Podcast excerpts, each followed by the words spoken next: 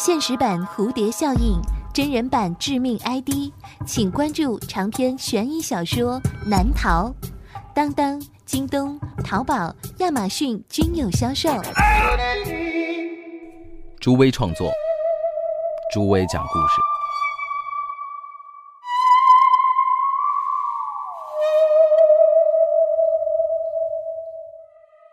刘东海蜷缩在卧室的角落里，听着那恐怖的声音，那是窗外有人敲打玻璃窗户的声音。已经躲了一个星期了，如果是梦的话，真希望快点醒来。已经没有食物，也没有水了。到现在，刘东海也不知道外面究竟是什么东西。不过，唯一能知道的就是那个家伙一定要自己的命不可。他可以在那里等待无限长的时间，直到刘东海打开窗户。这件事情要从一个月前开始说起，而刘东海其实可以不用遭受这一切的，都是因为三个月之前的那件事情，才会让他离开家乡，辗转到这个地方。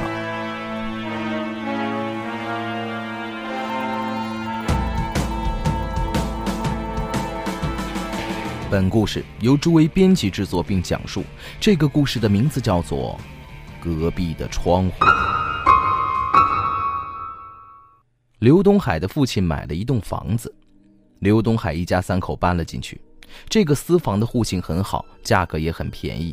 父亲还开玩笑说，这栋房子兴许会有幽灵出现。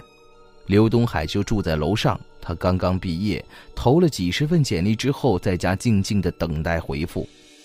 父母对工作的事情并不是很催，这让他在新家里并没有感受到有多大的压力。这里什么都好，但是只有一件事情。让刘东海觉得很不适应，那就是右手边的那户人家的房子距离自家很近，而刘东海的卧室窗户正好对着右手边那户人家的窗户。母亲很注重与邻居之间的关系，当天中午就做好了足够的点心，到处串门送。果然有收获，从邻居的口中，刘东海的母亲得知到了这样一个消息，那就是他们隔壁的那栋房子。有一些奇怪的事情。据说那户人家的门锁总是锁着，从来没有见过有人出入。但是到了晚上，在二楼的窗户里可以看到有人影闪动，所以邻居想，这户人家好像是不太喜欢外出，甚至有住在这里十几年的老街坊都说不出来那户人家的模样。不过，就从那人影看来，那户人家应该住的是个女人，也许是不太喜欢跟别人接触吧。刘东海的母亲这样说着，因为他今天下午尝试过去按那户人家的门铃，可是老半天都没有人来应。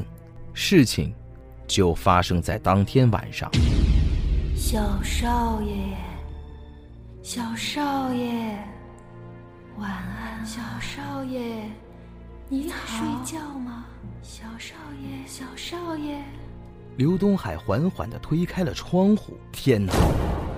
他看到对面那扇窗户是打开的，里面正有个女人跟自己打着招呼，而能分辨对方是个女人，单纯是从她的声音。但是她的脸，那是一张多么恐怖的脸！她的脸上长满了诡异的斑点，而那张嘴里的牙齿，那哪里是人的牙齿？更像是野兽的獠牙，那些牙齿又尖又长，在夜里闪着惨白的光。刘东海赶紧关上了窗户，但是那叫声仍然持续着。小少爷，晚安。小少爷，你在睡觉吗？小少爷，小少爷。昏昏沉沉的刘东海忘记了那恐怖的呼唤到底是什么时候消失的。昨天夜里的是梦吗？如果真的是梦，那未免也太逼真了。第二天，刘东海出门的时候，故意让视线避开了隔壁的房子，看都不敢看一眼。阳光明媚的白昼，兴许能够让他暂时遗忘当天晚上的痛苦，但是黑夜终究会来临的。在第二天晚上，那声音又响了起来，同时还伴随着敲打玻璃的声音。小少爷，你好吗？小少爷，你在睡觉？让我见见你，我去找你好吗？刘东海赶紧起身打开了窗户，他看见隔壁的那个女人正在用一根竹竿敲着自己的窗户。小少爷，我把晾衣杆传过去，你牢牢的抓住，我爬过去好吗？那个女人一边说着，一边把手里的晾衣杆伸向了刘东海。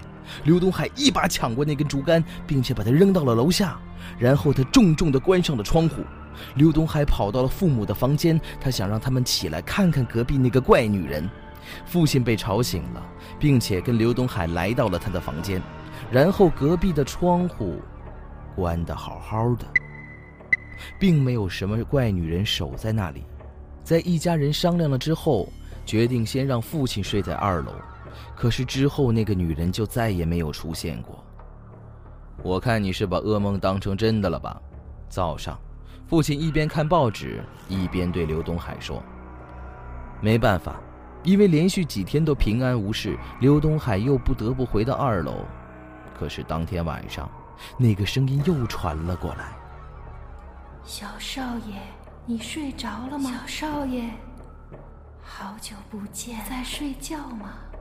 让我过去看看你的脸。我马上就过去找你。还差一点，我的手。”很快就能碰到你的窗户了，我马上就可以过去找你了。就在这个时候，刘东海看到窗前映出了两只手的影子，那两只手在窗外比划着。天哪，那个女人说的是真的，那双手就要触碰到自己的窗户了。还差一点，就可以敲到你的窗户了。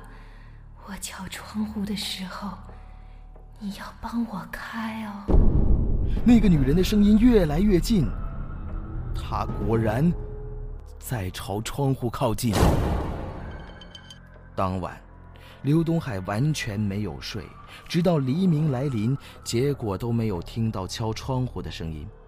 不过现在，刘东海有隔壁女人想要进入他房间的证据了，因为隔壁房子的窗户正在诡异的向刘东海家的这个方向突出。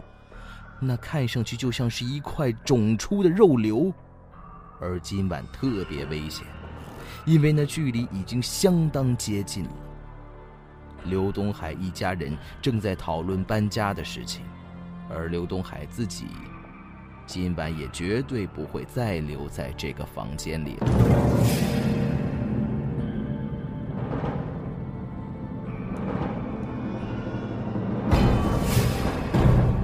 好了这就是我为您讲述的《诡异小镇之隔壁的窗户》。